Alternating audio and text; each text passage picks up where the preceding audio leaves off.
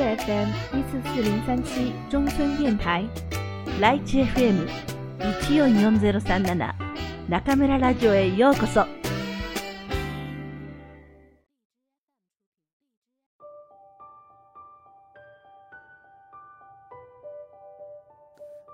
ゼロ秒思考。頭が良くなる世界一シンプルなトレーニング。赤羽裕二。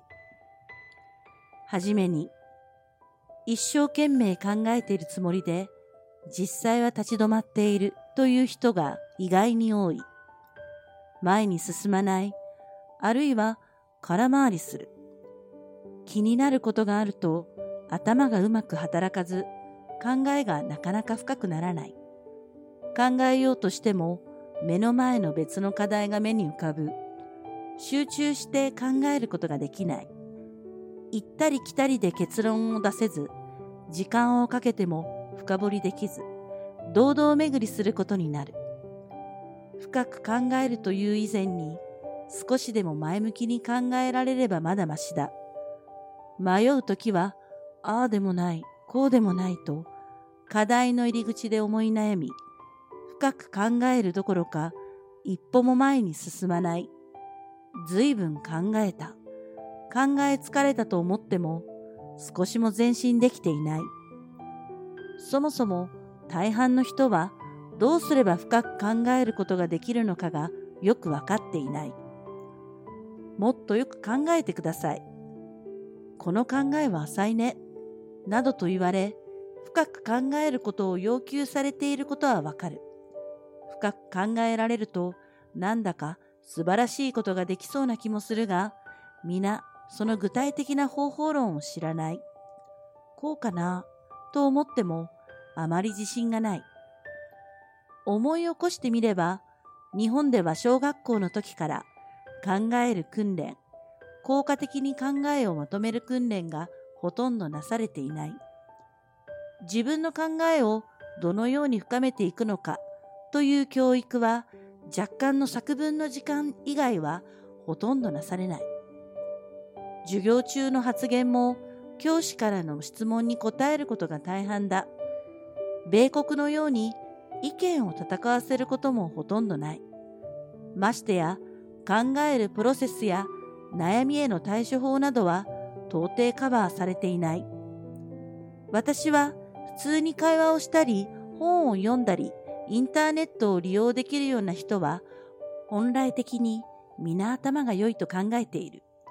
ストレスやプレッシャーに弱い人はいるが、誰でも自分の意見を持っており、安心できる環境であれば発言できる。適切な判断力も持っている。確かに考えの浅い深いはあるが、これもやりとりする中で改善していく。年齢、学歴、性別、経験などによる差はほとんどない。ところが、驚くほど多くの人が自分に自信を持てず、せっかくの能力が宝の持ち腐れとなっている。これはあまりにももったいない。心の整理をし、考えをまとめ、深める方法があったら、誰でも別人のように成長できる。仕事ができるようになる。コミュニケーションの悩みも減り、不必要な苦しみから少なからず解放されて生きていくことができる。私はコンサルティングファームのマッキンゼーで14年間経営改革に携わり、2000年からはベンチャーの共同創業、経営支援に取り組んできた。経営改革というのは、企業が直面する経営課題に対して真っ向から切り込み、収益改善、組織改革、新事業を立ち上げ、人材育成などを進めることだ。社長、事業部長、部長、課長などのリーダー層と協力して、意識、行動改革を進めていく。社員の戦闘力が会社の将来を大きく左右するから、一人一人の人材がより深く物事を考え、解決策を立案し、徹底して実行するように成長してもらわねばならない。並行してビジネスプランコンテストや大学でのベンチャー関連の講義で学生の相談に乗ったり、様々な出会いを通じて知り合った方々とお話ししたりする機会が頻繁にあった。そうした取り組みや多くの人との関わりの中で幸運にも生み出すことができた考えを深め、心を整理する効果的な方法がある。小学生でも大学生でも社会人でも男性でも女性でも学歴があってもなくても関係ない。国籍も関係ない。誰にでも驚くほどの効果がある。それは頭に浮かぶことを次々とメモに書くだけだ。ただ、ノートやパソコン上ではなく、A4 の紙に1件1ページで書く。ゆっくり時間をかけるのではなく、1ページを1分以内にさっと書く。毎日10ページを書き、フォルダに投げ込んで瞬時に整理する。それだけで、マッキンゼーのプログラムでも十分に教えていない最も基本的な考える力を鍛えられる。深く考えることができるだけでなく、0秒思考と言える究極のレベルに近づける。心のコントロールの達人にもなり、ストレスや不安、恐怖が軽減される。前向きに明るく生きることができるようになる。しかも、お金はほとんどかからず、わずか3週間ほどでかなりの効果を体験できるはずだ。第1章考えるためのヒント頭に浮かぶイメージ、感覚を言葉にする。まず、思考と言葉の関係について強く意識してもらいたい。思考は言葉によってなされるということ。そして感情も言葉にできるということだ。その上で頭に浮かぶイメージ、感覚を言葉にしてみよう。頭の中はもやもやしていることが多い。いろいろな言葉が浮かぶ。言葉にならない言葉が浮かんでは消える。それを頑張って言葉にしてみる。浮かんだ瞬間に言葉にしてみる。言葉にしてみると言っても、頭で考えているだけだと、ふわふわしたままで明確にならないので、紙に書き出す。あれこれよからぬことが浮かんでも、構わず書く。構わずというのは、人の名前も、欲望も憎しみも悔しさも、全部そのまま書くという意味だ。なんとなく嫌な気持ちの時でも、頑張って書き出してみる。そうすると、全部吐き出した後、不思議と少しだけは前向きになれる。例えば、こんな感じになる。どうして上司は私にあのプロジェクトをやらせてくれないのだろう。何か私に不満でもあるのかな？前もやりたいと手を挙げたプロジェクトを任せてくれなかった。任せてくれたら絶対うまくやったのに。なぜやらせてくれなかったのかな？今回もどうして任せてくれないんだろう？この分野ではあんまり期待されていないのかな？でも昨日は結構褒めてくれたな。珍しいな。意外に評価してくれているのかな。やらせてくれないのは別の理由があるのかな。あれ？もしかしたらもう一つ別のプロジェクトを考えてくれているのかもしれない。そうか。考えすぎかな。でもなくよくよしててもしょうがないか。明日こちらから行ってみよう。あるいはこんな風に。彼とどうして言い争いになっちゃったのかな？彼が頑張って買ってくれたお誕生日のプレゼントをあんまり喜ばなかったからかな？でも、ちょっと趣味じゃなかったし。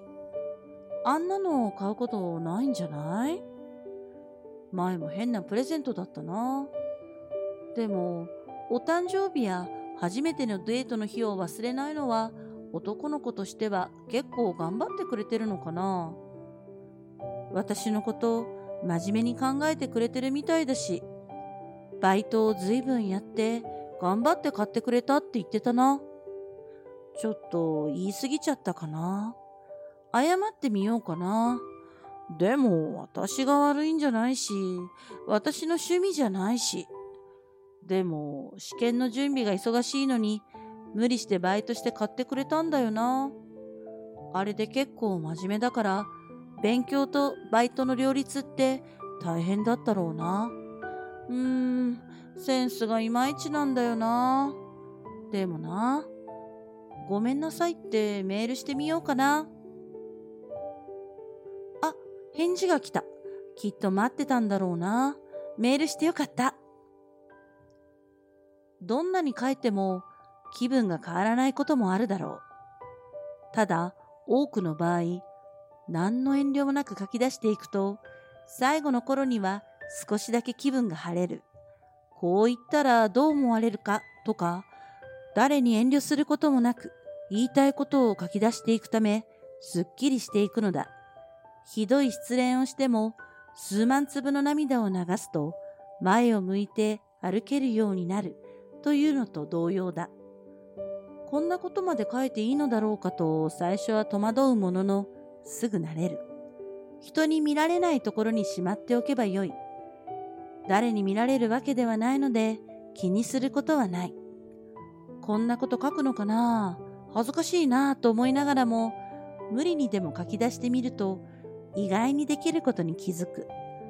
言葉を紡ぐという表現があるが、まさにそんな感じだ。物語を紡ぐのではなく、自分の気持ちを紡いでいく。誰に遠慮することもないので、どんどん引っ張り出していく。頭に浮かぶ端から書き出していけば、文章を書くのが苦手だと思っていた人でも結構できるものだ。綺麗に書こうとするから書けないだけで、順番も表現も気にしなければいくらでも書ける。人目を気にしなければ何でも書ける。特に嫌な気分の時は際限なく書ける。誰だって起きている間、いつでも何かを感じている。何かを考え、何らかのイメージが浮かんでいる。ただ、それがすぐ消えてしまう。言葉を認識する以前に、もやっとした感情のまま、それが何かを特定しないまま消えてしまう。一旦忘れるが、もやもやの原因が解決するわけではない。もやもやが自然に消えるわけでもない。なので、気分はどんどんめいってくる。なんだか気持ち悪い。気分が悪い。どうと言えないが、ムズムズする。なんだか嫌だが、どうなるものではないので忘れてしまおう。こういう気分になったことは誰にでもあるだろう。というか、毎日何回かそういうことはあるだろう。その場は忘れてしまうこともあるが、心の底にたまり、どんどん重くなる。私の勧めは、それを言葉にし、遠慮なく書いてみることだ。もやもやを外に出してしまうことだ。誰に見せるわけではない。遠慮は全くいらない。もやもやを書いたからといって、それが現実化するわけでもないし、何か悪いことが起こるわけでもない。怒り、不満、不安などは、もやもやより感情が明確な分認識しやすく、わかりやすく、言葉にしやすい。書くことさえ躊躇しなければ、誰でも自由に書くことができるようになる。書くことになれるかどうかだ。愚痴は言いたくない。人の悪口も言いたくない。という主義の方も多いだろう。そう思うのは大変立派なことだ。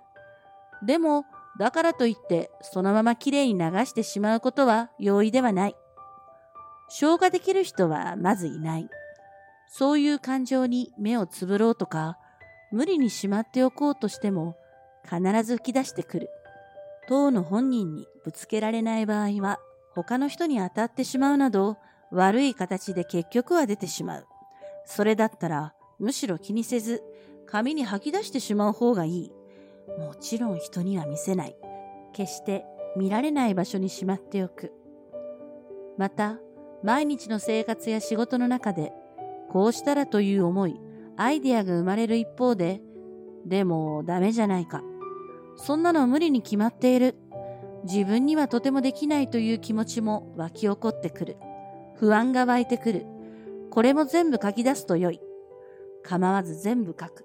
きれいにまとめようとせずに、そのまま言葉にして書き出していく。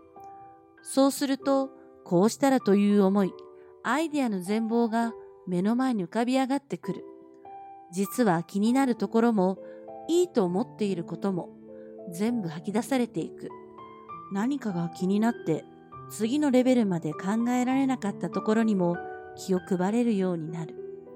上司に見せる企画書ではないので、見た目など全く気にせず、気になるところ、気づいたところから書き出していく。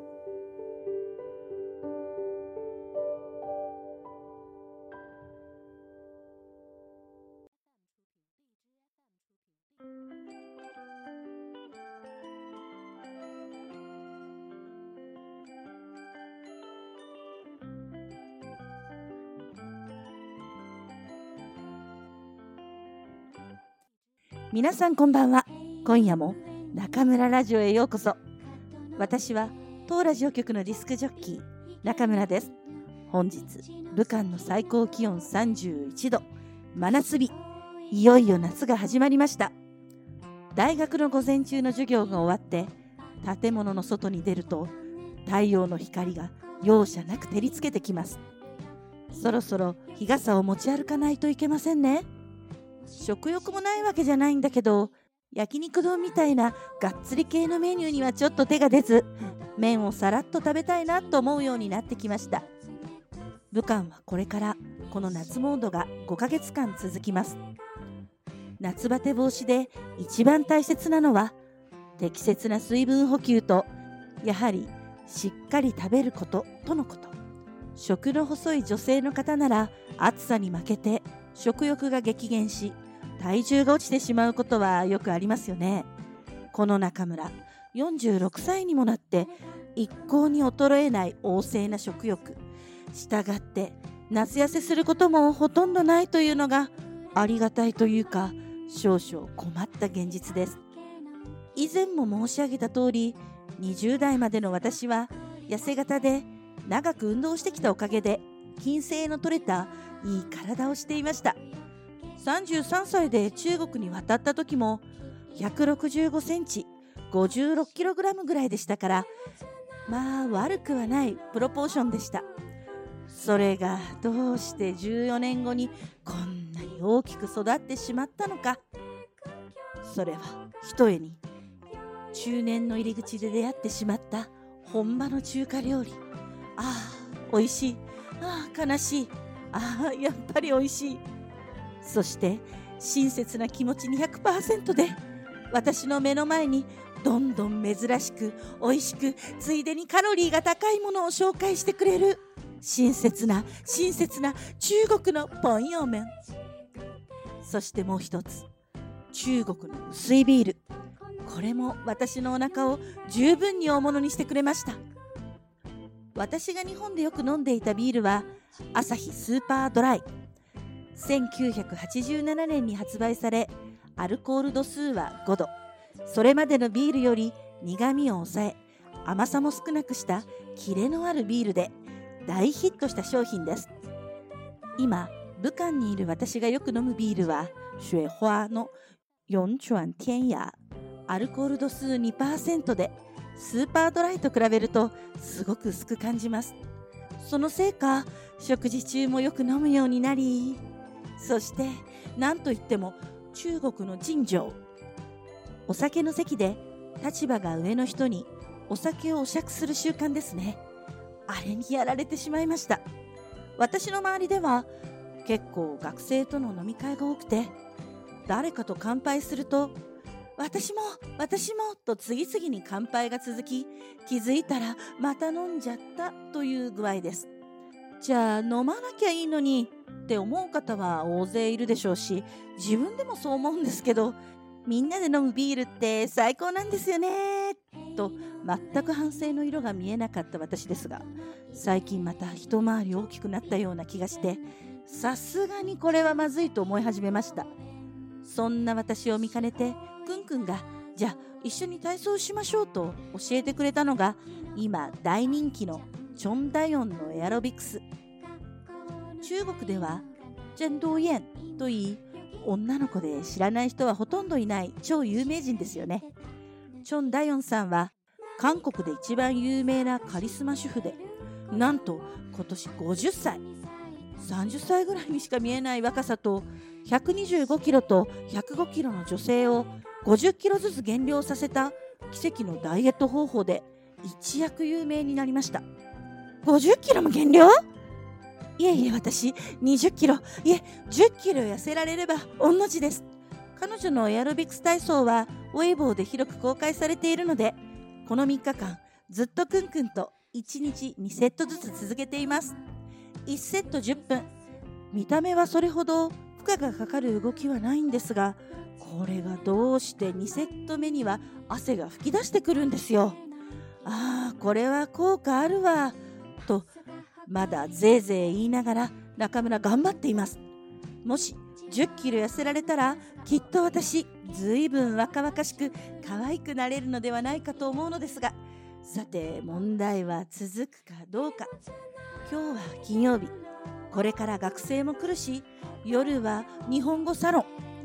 早くエアロビしないとできなくなっちゃいますね。さて今日の朗読のテーマは0秒思考普段から速攻即決即行動をモットーにしている私。成田空港の本屋さんでこの本を見つけ即決購入いたしました。著者の赤羽裕二さんは世界60カ国に105以上の支社を持つ。経営コンサルティング会社マッキンゼーカンパニーで14年間活躍した方です。彼が書いたこの本副題は頭が良くなる世界一シンプルなトレーニング。なんとも嬉しくなる言葉じゃありませんか？40代も半ばを過ぎ経験と体重は着実に増えながら記憶力は確実に衰えつつある今日。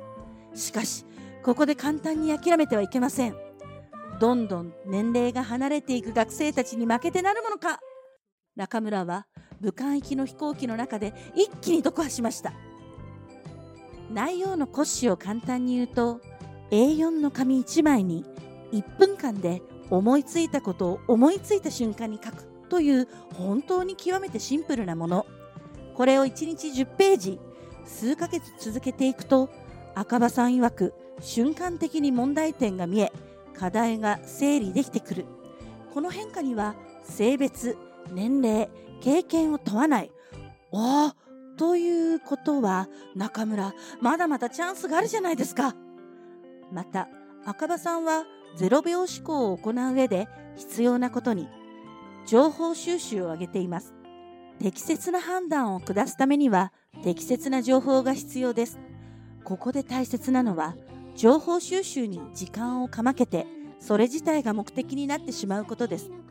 何かを調べ始めると面白くなってネットを次々サーフィンしてどんどん脱線していってしまう人が多いでしょう。うんうん。中村もそういうところありますね。ただ中村には秘密兵器があります。それはくんくんです。くんくんは仲間内では在大の CIA とも呼ばれる情報収集の達人。毎日私に必要な情報を手短に教えてくれます。これが中村の速攻即決に大いに役立っていることは言うまでもありません。この中村ラジオが誕生したのもくんくんが後輩からの情報を精査し私に伝えたことがきっかけです。その話を聞いた私は「へえ面白いね。私たちもやってみよう」と即決しました。平凡なおばさんの私がこんなことを言うのは恥ずかしいのですが子供の時は私は女諸葛亮だ。と本気で勘違いしていたぐらいで今でもいろんなことを企画することが好きですね。でも思いついたことのほとんどは最終決定者であるくんくんにダメ出しされボツになっちゃうんですけどね。赤羽さんは誰かに話すこともいいがこれをメモに書く方がさらに効果があると言っているしくんくんも最近は特に忙しいし中村も言ったことをすぐ忘れちゃう年になってきたしそうですね。ぜひ書いておこうと思います。とにかく内容も順番も気にせず特別綺麗に書く必要もないみたいですから皆さんもちょっとやってみませんか？このトレーニングを続けたらきっと急に人前で話すことになっても話が思いつかないなんてことはなくなるでしょうね。さあ皆さん何事も悩むな動けですよ。失敗してくよくよしているより次のことを考えた方がはるかに生産的で精神的にもいいじゃないですか。きっと半年後の11月頃には自分でも実感できるほど効果が出ていると思いますよ。持つべきものは速攻。即決即行動。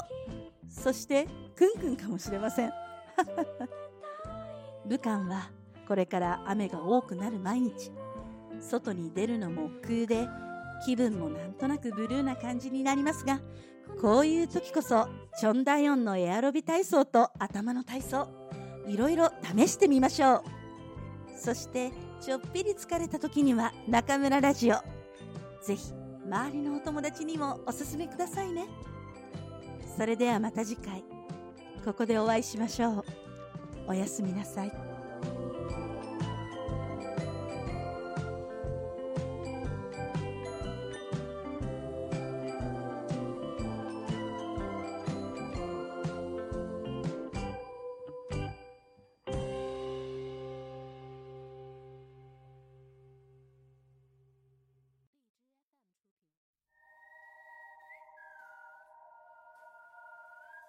くんちゃんのおまけコーナ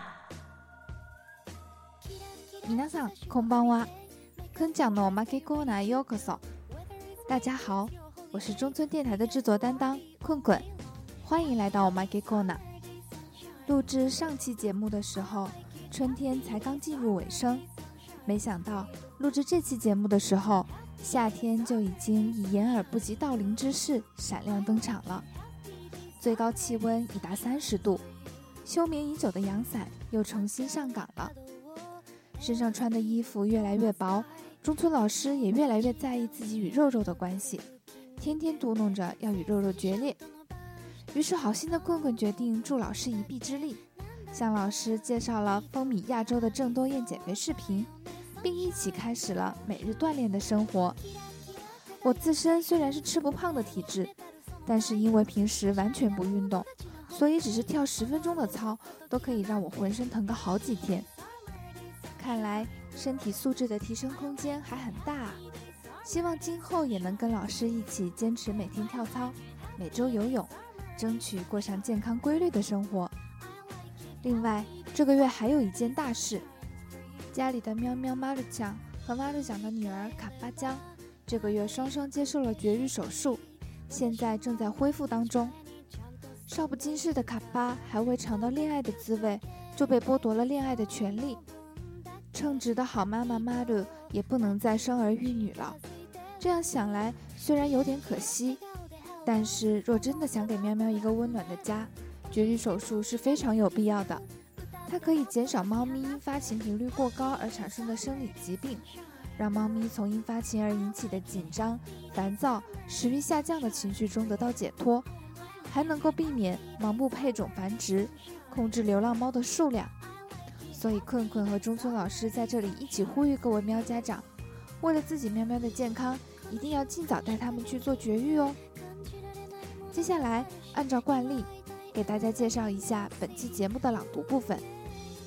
本期节目朗读的文章。节选自赤羽雄二的《ゼロ秒思考》零秒思考这一本书，它的核心内容是即刻思考、即刻决定、即刻执行。在我看来，中村老师的行动模式就是标准的零秒思考、即刻决定，然后立即行动。老师飞速运转的大脑回路和超强的执行力，经常让我惊叹不已。我们凡人要怎样才能做到这三即刻呢？作者向大家介绍的方法是做笔记，不需要写的特别工整，也不要在意顺序逻辑，将自己想到的内容匆匆反映到纸上就行了。坤坤经常会有无法清晰地表达自己想法的时候，不知道大家有没有类似的感受？据说坚持即刻记录自己当下的想法，也是一种即刻整理自己思绪的练习。俗话说，好记性不如烂笔头。大家也快快笔记做起来吧！最后再发布一个温馨小贴士：这周末就将迎来 CATTI 翻译和口译考试了。各位参加考试的小伙伴们，大家准备好了吗？不要忘了打印准考证，带上身份证和铅笔、水性笔哦！祝大家都能沉着应考，取得满意的成绩。困困也要去考试，虽然心里依然很没底，但是一定会尽力的。回来之后再跟大家分享这次的考试心得。处于观望状态的小伙伴们一定要关注下一期节目哦。それではまた次回ここでお会いしましょう。おやすみなさい。